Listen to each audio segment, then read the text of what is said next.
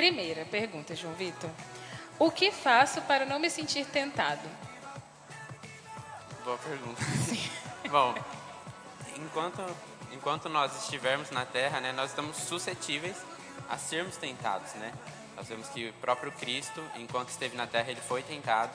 Então, a, acho que a, a, a maneira correta de responder essa pergunta é não há uma forma, enquanto estivermos na Terra, antes do arrebatamento, de não sermos tentados. Mas, pela vitória que Cristo conquistou para nós na cruz, nós temos tudo o que seria necessário para resistir às tentações. Então, não é que nós não vamos ser tentados, mas nós temos todas as ferramentas necessárias para resistir à tentação. Amém. Se alguém quiser complementar. Amém. Tem uma oração poderosa que a gente faz para quem não quer ser tentado, tá? Se vocês quiserem receber essa oração no final do culto, vocês procurem a gente. A gente vai orar para você morrer, tá? Porque é só no céu mesmo que a gente não vai ter tentação. É uma brincadeira, tá, gente? Mas é só lá, é só com ele mesmo no céu, porque aqui não tem como não. Mais uma maneira interessante, se você sabe que você é tentado em algo, não tem como você não ser tentado. Mas se você sabe que você é suscetível a algo, que a sua carne gosta mais de algo que você sabe que dá contra a palavra de Deus, fuja disso. A Bíblia nos instrui a fugir daquilo que o diabo coloca sobre as nossas vidas para nos fazer cair. Então, se você sabe que você é tentado em algo, não fique dando sopa com aquela situação fuja daquilo e se fortaleça naquilo para que você possa é, ser tentado, mas não, não ceder a essa tentação. É, eu acho legal que ah, normalmente as pessoas acham ficam preocupadas de ser tentado. Normalmente o diabo lança a tentação para fazer a gente pecar, né? E às vezes ele nem precisa fazer você pecar, só de você se sentir tentado ele já te faz cair na culpa ali, quando na verdade não é um problema. Normalmente é normal você ser tentado, é um, é um bom sinal até na verdade. Deixa eu explicar melhor para você. É, quando você estava, antes de você aceitar Jesus, você estava no império das trevas, né? Nós estávamos. E para nós não existia tentação, porque a gente não tinha escolha. A gente estava, era como nadar para o peixe, é natural, é a natureza dele. Então não existia tentação, a gente não tinha outra opção a fazer, a gente estava preso no pecado, né? Agora, quando você é trazido para o reino do Filho do, do amor, que é Jesus, né?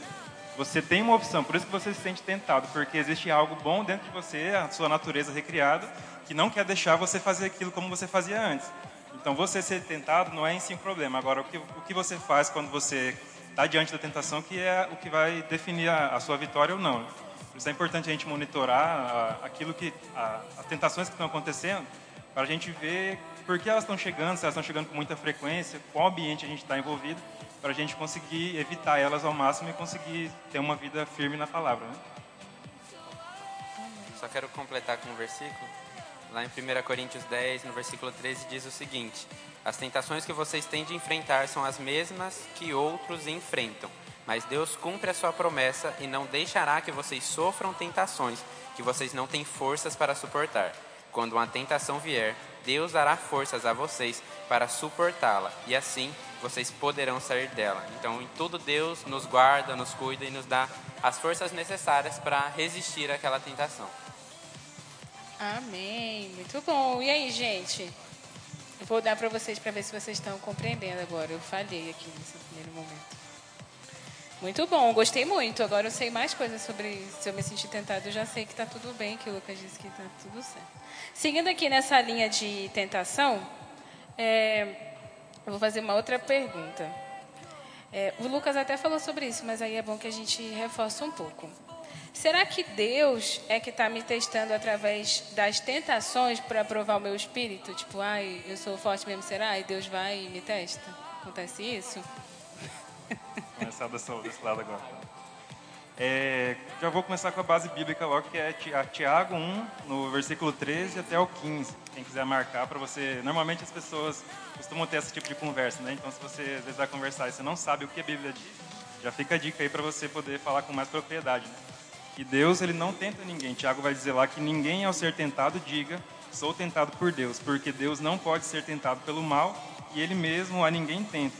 Ao contrário, cada um é tentado pela sua própria cobiça quando esta o atrai e o seduz. Então a cobiça após de, de ser sido concebida, ela dá luz ao pecado e o pecado uma vez consumado gera a morte.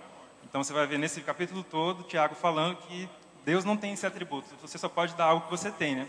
Deus, como a gente aprendeu, ele é bom, ele é tudo, toda boa dádiva, tudo que é bom vem, de, vem do Pai.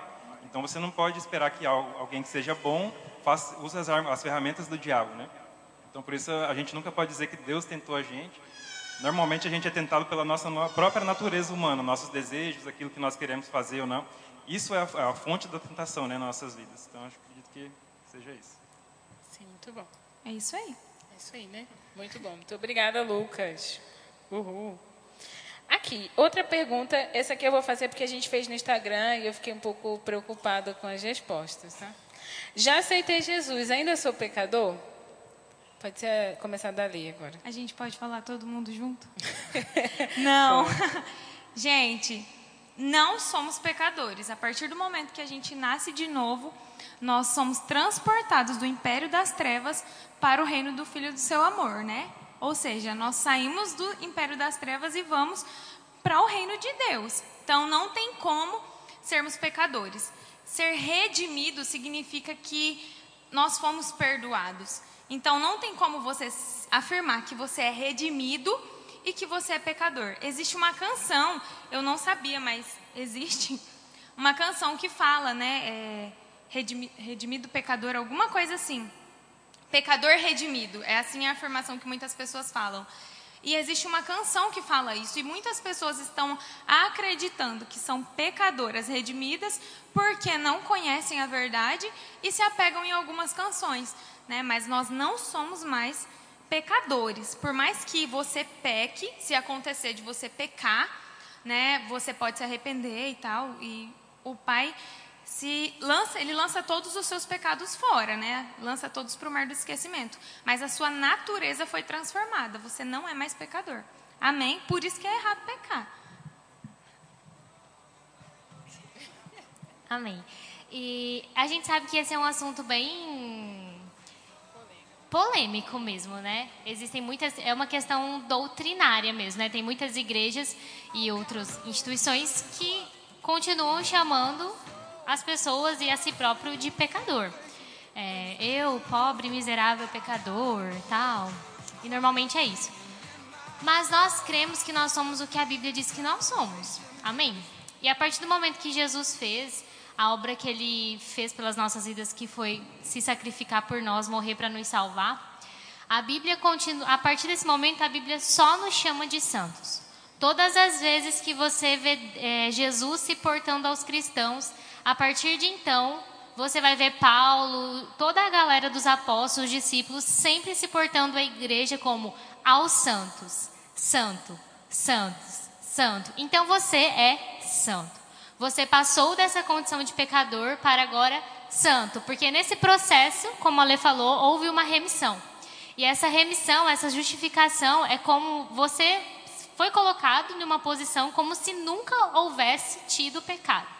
Então, se você foi colocado em uma posição como se você nunca tivesse conhecido o pecado, você é uma pessoa santa. Quando você declara que você é santo, não significa que você nunca vá, nunca mais cometer o pecado. Mas a sua natureza agora transformada e redimida por Jesus é a de santificado. Então você precisa crer no que a palavra de Deus diz sobre você e ficar com isso. Amém? Amém. Amém. Então, gente, é, perguntaram aqui como ter o Espírito Santo. Como que faz? Nós vamos ter o Espírito Santo recebendo Jesus como nosso Salvador. Existe. Ah, tá, agora tem dois. Que bom. É, existe uma morte espiritual, né? E quando nós estamos mortos espiritualmente falando, nós não temos o nosso espírito vivificado e o Espírito Santo habitando dentro de nós. Mas a partir do momento que Jesus vem habitar em nós, existe um novo nascimento, que é um novo nascimento espiritual. E a partir desse momento, o Espírito Santo faz parte da nossa vida. E tem um outro acontecimento em seguida disso, que é o batismo com o Espírito Santo. Esse batismo com, com o Espírito Santo é uma evidência. Você vai receber um poder do Espírito com uma evidência. Falar em outras línguas e etc. Tem outras evidências que pode acontecer sobre você. E aí, essa é realmente uma promessa. Então, como receber o Espírito Santo? Crer em, Jesus, é, crer em Jesus e crer que o Espírito Santo já foi liberado para você. Porque a palavra de Deus diz que ele enviaria o Espírito para nós. E no dia de Pentecostes, esse Espírito já foi enviado. Então, o Espírito já foi entregue para nós como igreja. Então, você já pode receber hoje. Não precisa acontecer um novo Pentecoste para que você receba. Já foi liberado, então o Espírito Santo é para você. Então, você recebe através de Jesus e recebe pela fé. Então, você vai receber o Espírito e você vai ver uma porção de poder, uma unção, algo que vem da parte de Deus, tomando a sua vida e te capacitando, te empoderando para viver o Evangelho. O Espírito Santo te capacita a viver o Evangelho aqui nessa terra. Ficou claro? Vai lá, professor do Rema, Só complementando a fala da, da Dai, que ela falou exatamente dessas duas experiências com o Espírito Santo. A pergunta foi como ter o Espírito Santo, né? Como ter o Espírito Santo? É, o Espírito Santo dentro, é isso que a Dai falou, do novo nascimento pela fé em Cristo Jesus, quando você passa pelo novo nascimento. E o Espírito Santo sobre, que é o batismo do Espírito Santo, com a evidência inicial de falar em línguas e as outras manifestações do Espírito. É, a, a Isa até abriu ali falando, esqueci o nome da mulher, meu Deus do céu. A Isa até abriu ali falando né, sobre o fruto do Espírito e esse novo nascimento, é esse Espírito Santo que você recebe dentro, que é, faz com que, que promove o crescimento, o desenvolvimento do fruto do Espírito. Então, o Espírito Santo dentro é para o fruto do Espírito, né? E o Espírito Santo sobre para as manifestações do Espírito, para essas manifestações de poder. Amém. Muito bom. Só, pode, pode falar. Só para finalizar, Estão me ouvindo? Só para finalizar também, eu lembrei de algo. Que tem um livro ali na, no Verbo Shop que fala sobre isso, que é Sete Passos para Receber o Espírito Santo, do irmão Reagan. Então, se você está há muito tempo procurando receber o Espírito Santo, ai meu Deus, eu estou procurando, olha, eles falam, falam, falam, mas nunca aconteceu comigo. Leia esse livro porque ele já ajudou muitas pessoas a receberem realmente o Espírito Santo. Amém? Essa pergunta é interessante porque eu também tinha essa questão. Muitas pessoas que acabam de se converter têm essa dúvida. Porque você ouve na igreja falar o poder de Deus tal. Aí você pensa que quando você aceitar Jesus, para você receber o Espírito Santo, você tem que sentir alguma coisa. Você tem, vai sair amanhã igual o Super Saiyajin na, na, na rua, com poder tal. Mas na verdade é algo poderosamente simples, né? Você receber o Espírito Santo. Tanto que antes mesmo da gente aceitar Jesus, a gente já, teve, já tem um contato com o Espírito Santo. A Bíblia diz que o Espírito Santo é aquele que convence o mundo do pecado, da justiça e do juízo. Então, aquilo que nos trouxe a vir à igreja, aquela, aquela vontade, aquele desejo, nada mais é do que o Espírito Santo em contato com a gente, nos convencendo de, de que nossos caminhos não estavam corretos, né? Estavam, não, não estavam sendo bons. E a partir do momento que você aceita Jesus, você recebe ele dentro. Em vez de você ter só um contato, você recebe o Espírito Santo para ser morado dentro de você. É, e é poderosamente simples, como eu disse. Não, você não vai sentir, se sentir diferente fisicamente falando, mas ele é um ajudador, um conselheiro que vai estar disponível para qualquer coisa que você vai precisar. É, é o seu melhor amigo, né? Porque acredito que ninguém consiga estar com você todo, todo o tempo como o Espírito Santo está.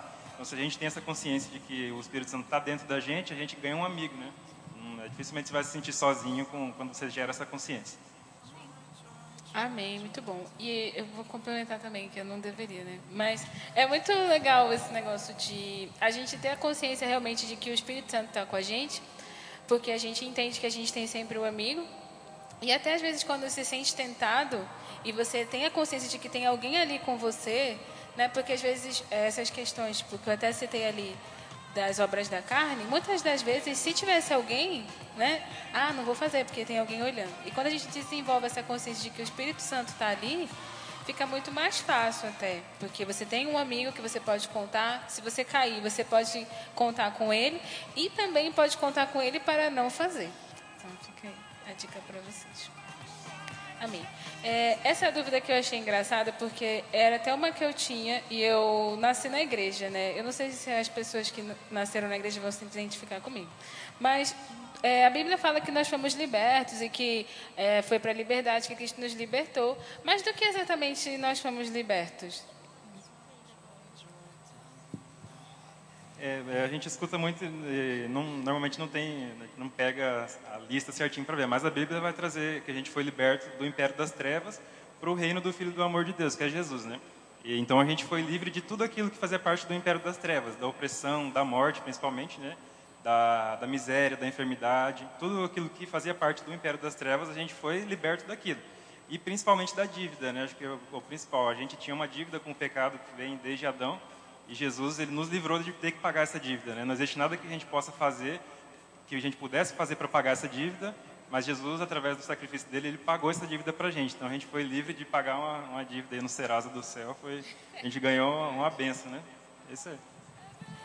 E a Bíblia fala que nós somos servos do nosso Senhor, né? Aquilo que nós é, praticamos se torna o nosso servo, ou se torna o nosso Senhor, a gente se torna escravo daquilo. Então, anteriormente de Jesus, nós éramos exclusivamente escravos do diabo. Então, nós não tínhamos outra opção a não ser viver uma vida condicionada ao que o diabo é, tinha como padrão mesmo. Então, nós tínhamos uma, uma, uma humanidade que estava o tempo inteiro em pecado. Deus até tentava falar o tempo inteiro com eles, trazer eles para perto, mas eles eram escravos do diabo, porque o diabo tinha total controle sobre aquele sistema, porque ainda não tinha sido um preço pago por eles. E aí, quando Jesus pagou esse preço, nós fomos libertos dessa escravidão de termos que o tempo inteiro estarmos fadados ao pecado e à escravidão do diabo. A partir do momento que Jesus vem, ele nos liberta, ele realmente é, nos tira do cativeiro, né? A Bíblia até fala que ele vai às regiões mais profundas e dá liberdade para o cativeiro. Então, nós somos libertos dessa escravidão mesmo, de ter que servir ao diabo, de o tempo inteiro só querer o que é mal. Até a, a Bíblia fala que antigamente, antes de vivermos pela graça, nós vivíamos na lei. E a Bíblia até tem um versículo que ela cita: a lei servia só para mostrar que eles eram de fato pecadores, porque eles não conseguiam é, é, cumprir tudo que estava ali. Mas a partir de Jesus, essa graça nos liberta para deixarmos de ser escravos de um sistema natural, escravos de um sistema mundano, escravos daquilo que o diabo condicionou a nossa carne, para sermos livres, para servir a Jesus, para amar a Jesus e não mais é, ter só um, uma opção de escolha, que é o juízo, mas agora a salvação em Cristo. Só complementando, né? Eu fui pegar aqui a referência disso que a começou a falar. Está lá em Romanos 6,16, é, sobre sermos servos daquele que nós obedecemos, né? Então, quando nós nos submetemos, na, antes de nascer de novo, nós estávamos obedecendo a, a, ao estilo de vida que Satanás queria que nós continuássemos até a morte eterna. E aí, quando nós decidimos obedecer aos preceitos de Cristo, nós estamos debaixo dessa nova direção e nos tornamos servos dele. Então, é esse o estilo de vida que nós temos que seguir a partir de agora, né, com o novo nascimento. Amém. Quer falar? Ah, tá. É, outra pergunta aqui.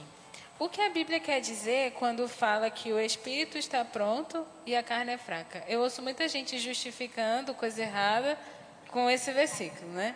Ah, Isabela, aqui o espírito está, mas a carne é fraca, né? Então eu não consegui. Então o que, que quer dizer nessa? Queria que vocês me ajudassem aqui com isso. Amém. Então, realmente essa é uma boa justificativa, né, para na verdade não é boa, né? Mas é uma é justificativa que muitas pessoas usam falando disso.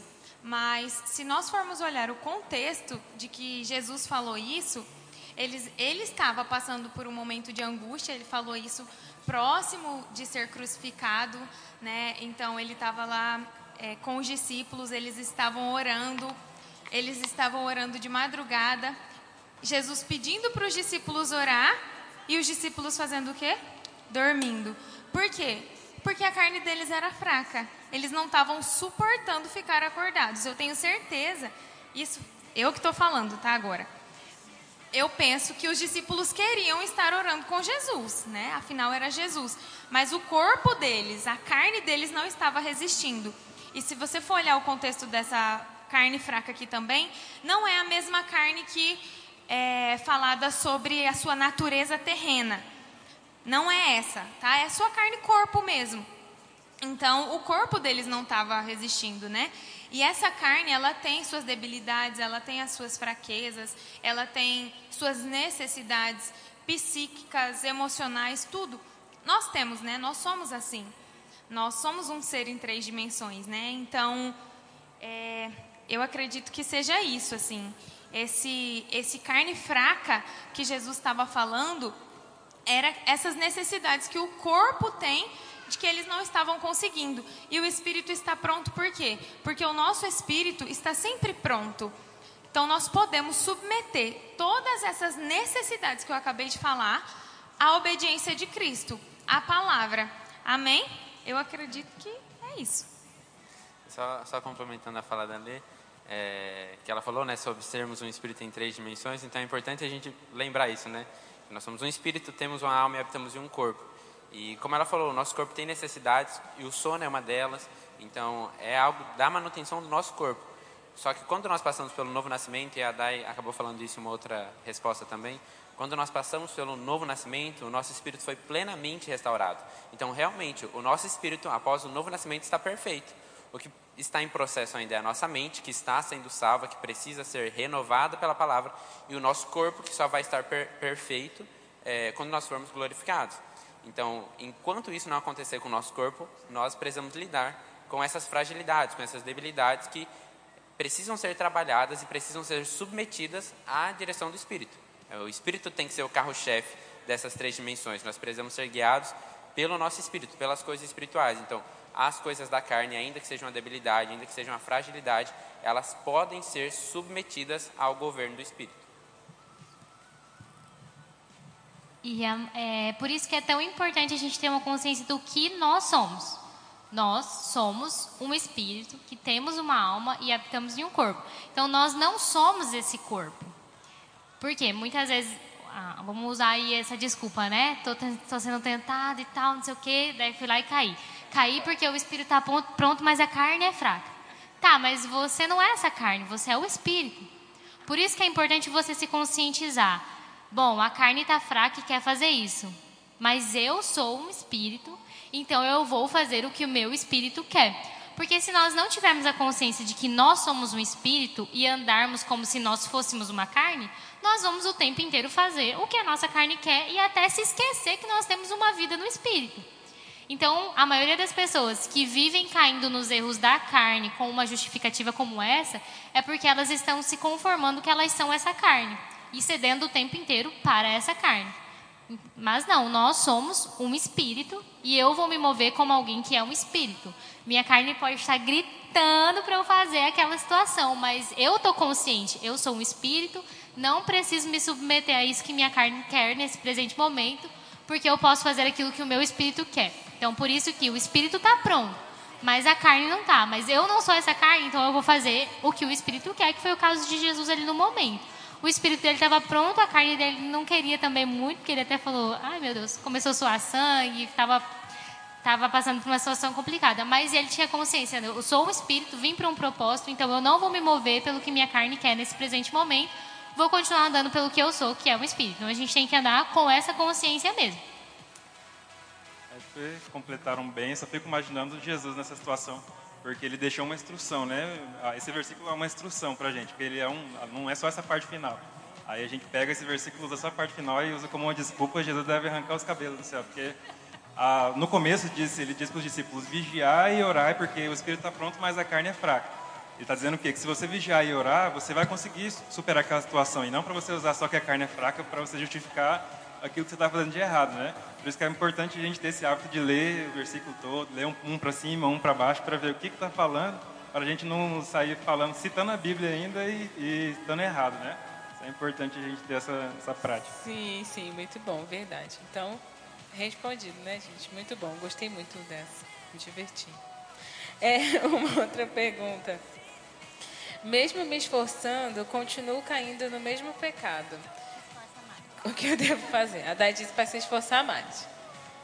Mas aí, se esforçar mais e mais o que que a pessoa pode fazer? Se ela continua, tem um ciclo, né? Um ciclo vicioso.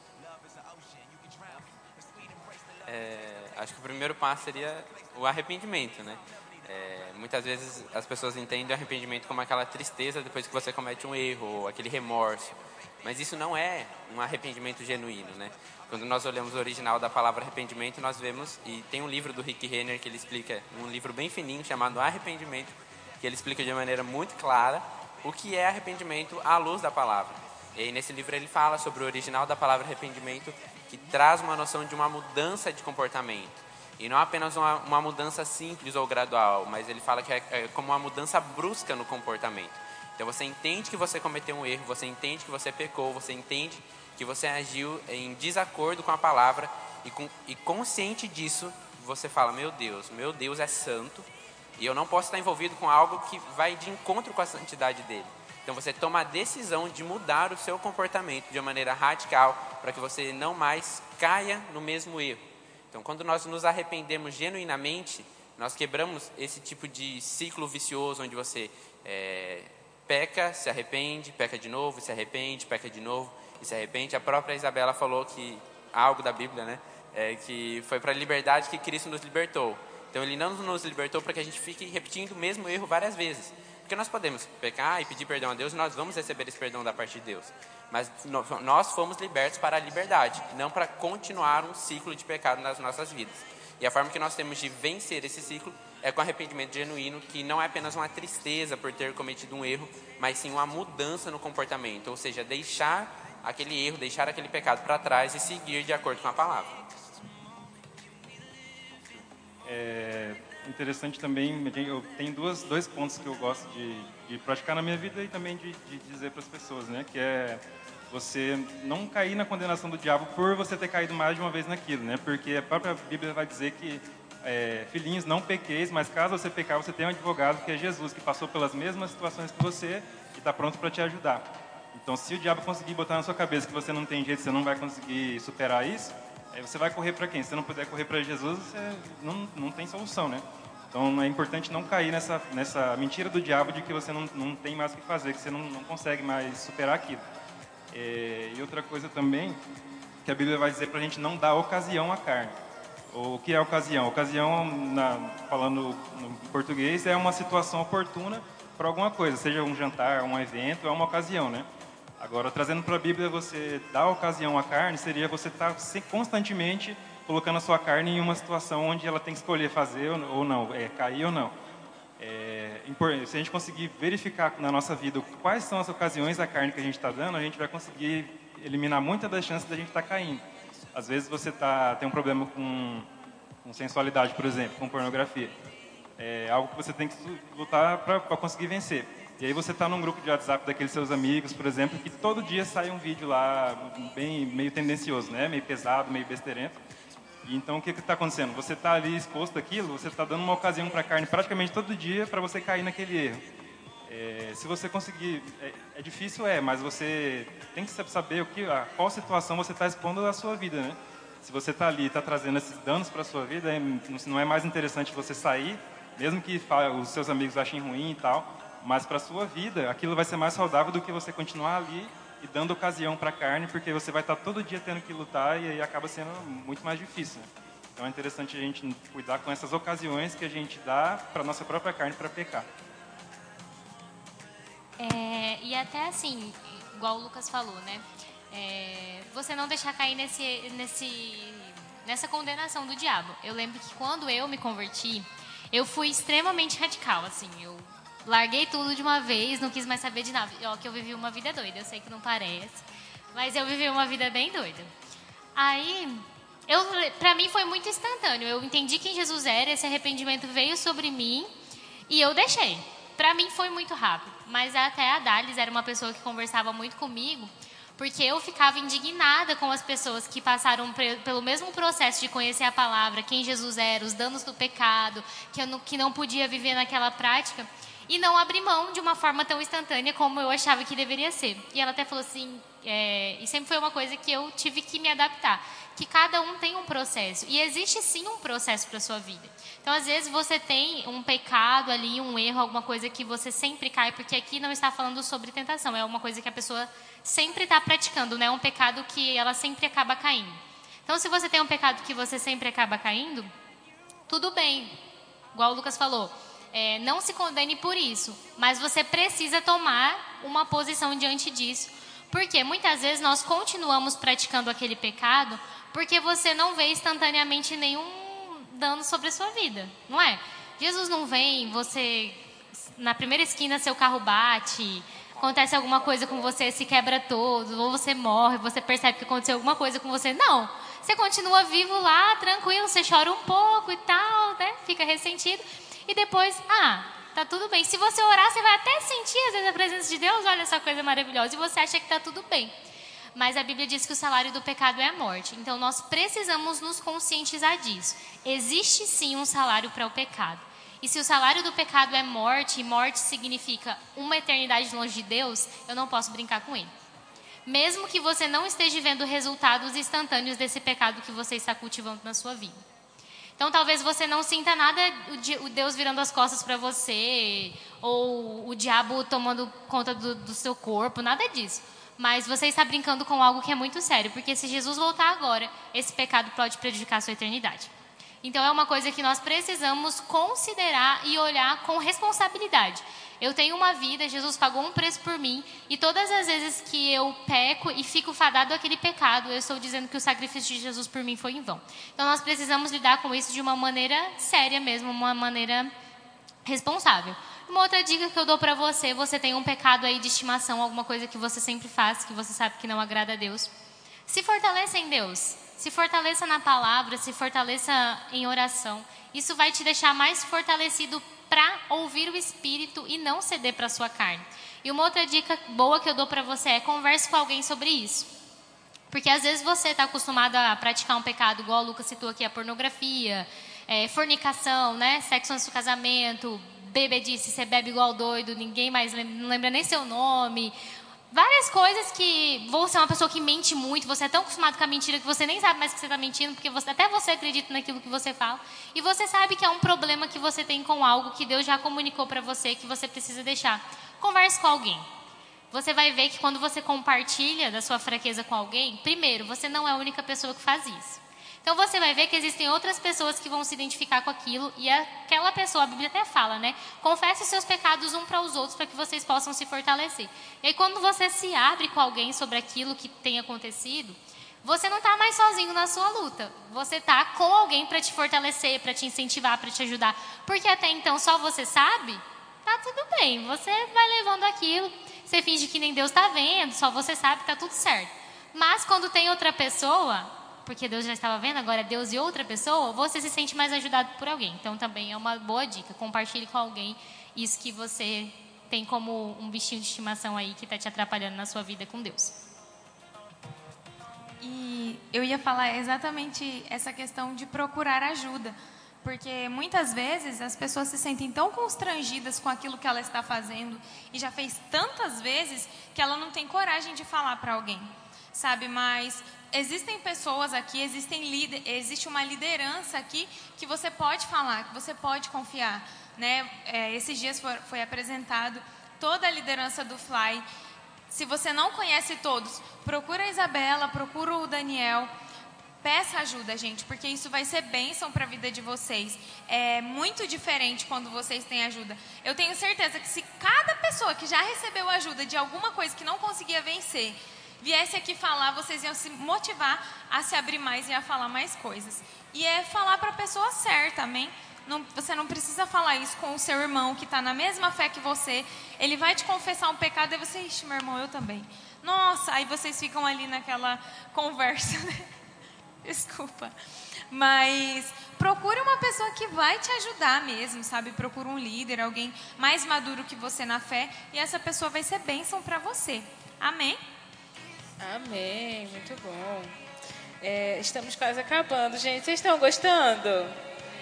Sim, né? Eu também estou gostando muito. Tem 10 minutos ali, parece. É, se, crucific... se crucifiquei minha carne com Cristo, por que ainda tenho vontade de pecar? Era para a gente estar tá de boa já, né? Vou responder. Então, é, é, parecido com aquela outra da pergunta, tentação. né? É bem parecido com a outra pergunta que nós já falamos, né? Sobre é, as tentações. Mas a única forma que nós temos de, de não ter mais essa vontade de pecar é como a Letícia falou, é morrendo e indo para o céu de uma vez.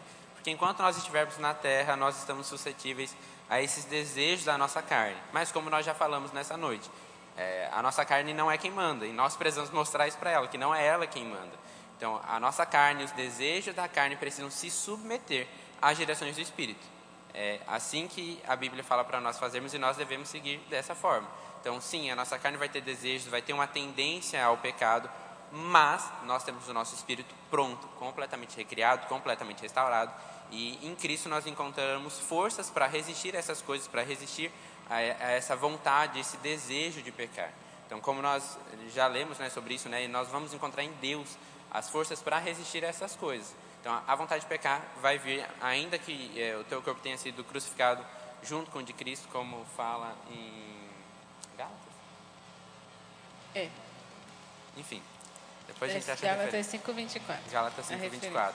Então, nosso corpo foi crucificado com Cristo, mas a nossa carne permanece a essa tendência ao pecado.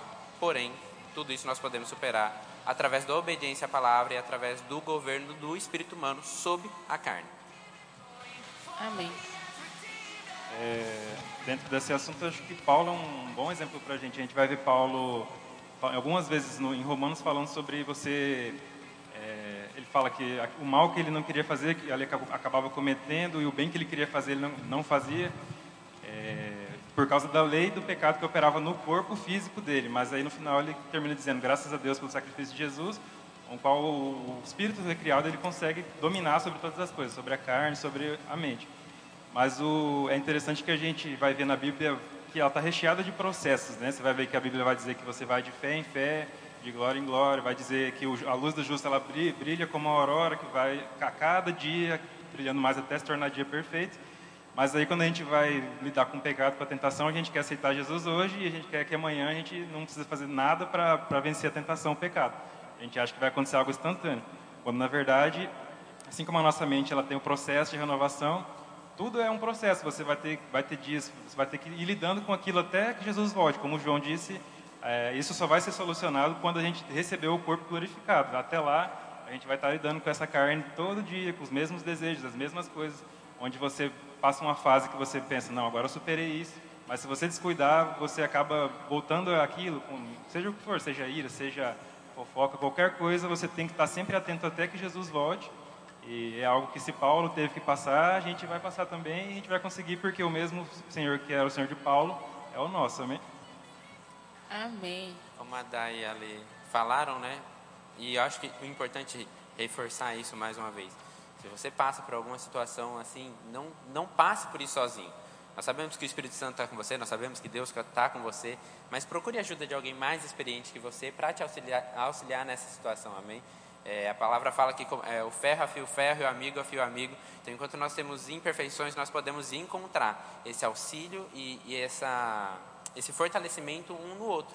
Então, procure alguém mais experiente que você para te auxiliar nessas situações, porque de fato você não está sozinho, porque Cristo está com você, mas também há uma igreja à sua disposição, há pessoas, há o corpo de Cristo aqui na terra para te auxiliar em qualquer uma dessas situações.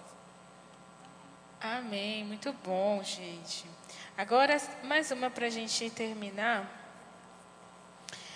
É uma dica para andar no espírito no mundo de hoje. A gente sabe que as coisas não estão muito fáceis, né?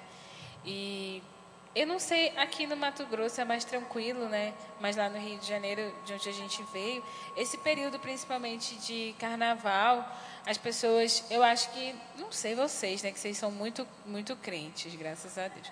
Mas podem se sentir mais tentadas, né? Às vezes a dar uma ocasião ali, como o Lucas comentou. Ah, um amigo me convidou para ir numa festinha, né? Não tem nada demais, a gente é bem amigo, eu só vou lá para olhar e aí, se a pessoa tem alguma questão com bebida, ela olha lá e aí ela bebe só um pouco, assim, nada demais.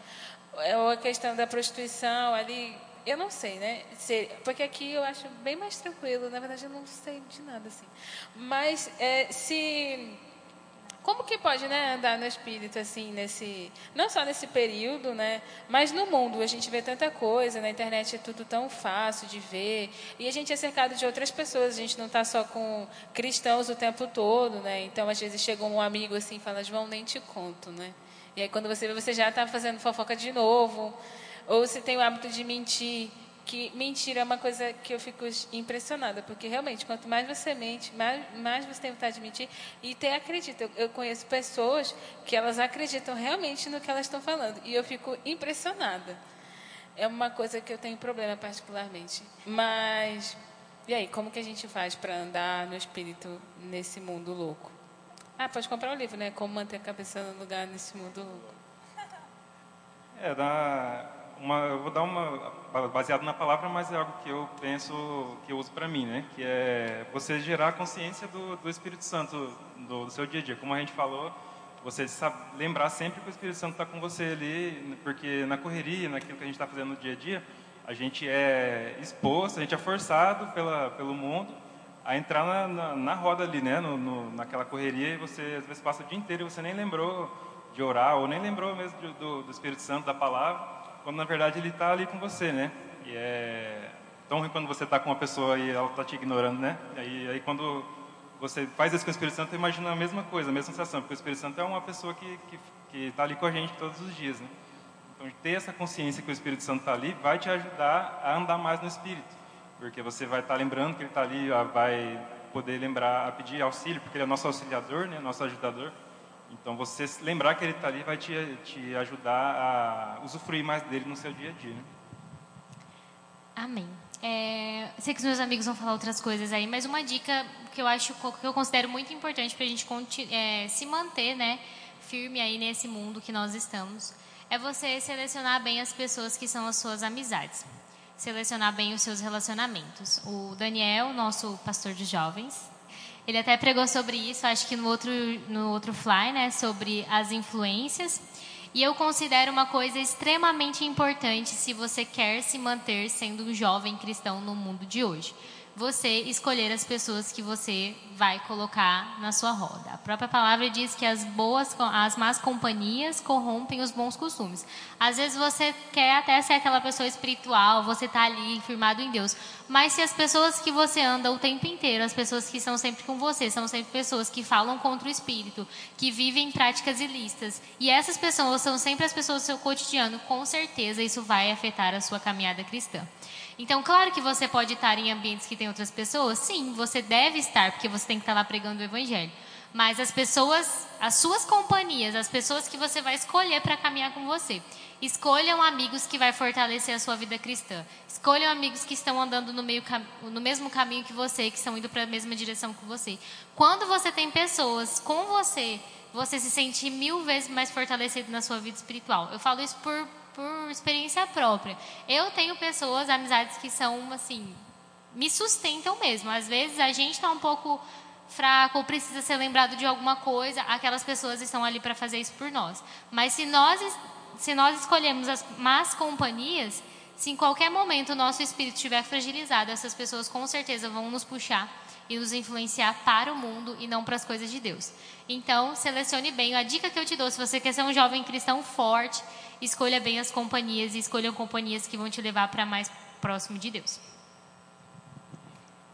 Amém. Outra coisa, é, para a gente andar em espírito, é muito importante a gente entender o que é andar em espírito, né? Eu, é, eu fui pesquisar para ver o que, que é andar em espírito. E andar em espírito, biblicamente falando, é andar em amor. Muitas vezes nós víamos Jesus agindo de uma forma sobrenatural. Ele sentava com os pecadores. Ele sentava com os pecadores. Ele não se contaminava, ele influenciava aquelas pessoas, ele amava as pessoas. Quando ele via um pecador, uma pessoa que estava lá doente, o que, que ele fazia? Ele curava, porque ele tinha uma compaixão sobrenatural. Eita glória! Ele tinha uma compaixão sobrenatural uma íntima compaixão, né, que está escrito em Ai, gente, eu não anotei, desculpa. Ele tinha uma íntima compaixão pelas pessoas e por isso ele conseguia ajudar as pessoas. Ele conseguia amar aquelas pessoas. Amém? Quando a gente tem essa íntima compaixão, quando nós somos movidos por uma íntima compaixão pelas pessoas, nós conseguimos andar em amor com elas. Amém? Mas Tá, Letícia, mas e aí? Eu vou fazer o quê? Para a gente conseguir fazer isso, nós precisamos fortalecer o nosso espírito. A Bíblia diz que o espírito está de um lado e a carne está de outro lado. Eles estão em sentidos opostos e eles estão lutando o tempo todo. Se tivesse mais tempo, eu ia contar uma história para vocês, mas eu vou deixar vocês curiosos. Quem quiser saber, depois me pergunta que história é essa. Mas existe, o espírito e a carne estão em lados opostos. E eles estão brigando o tempo todo. Quem que está vencendo? É aquele a quem a gente está alimentando. O meu espírito vai estar tá forte se eu estiver alimentando ele. Então, como? Qual que é a sua dica? Minha dica é se fortaleça no Espírito mesmo, orando. Se você é batizado no Espírito Santo, ore em línguas. Se você não é, busque pelo batismo no Espírito Santo e se fortaleça na palavra também. Isso vai te ajudar a crescer para que você consiga andar em Espírito. Amém?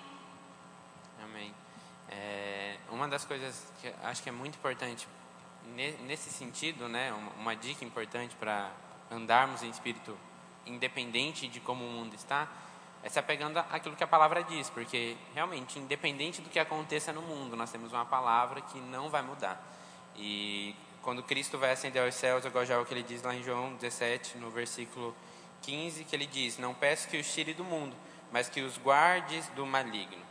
Então nós sabemos que nós estamos guardados e nós precisamos nos apegar com aquilo que a palavra diz. E quando nós fazemos isso, nós também nos apegamos com aquilo que a Isabela começou falando, sobre o fruto do Espírito. Então, desenvolvendo esse fruto do Espírito, desenvolvendo essa comunhão com Deus, desenvolvendo esse, esse hábito de estar sempre em comunhão através da oração, através da palavra, meditando na palavra, nós fazemos isso que a Letícia falou, nós fortalecemos o nosso espírito. E aí nós vemos que realmente andar em espírito, viver em espírito fica mais fácil. Porque nós estamos alimentando o lado certo, nós estamos é, dando as ferramentas necessárias para que nosso espírito sempre esteja mais forte do que qualquer tipo de desejo carnal. Então, a dica importante é realmente é, se submeter às direções que você tem da palavra e às direções que você recebe do Espírito Santo. Nós temos dois bons guias para viver a nossa vida aqui de acordo com a palavra, viver a nossa vida realmente guiados pelo Espírito, frutificando e alcançando o mundo com os frutos que as pessoas podem ver na nossa vida.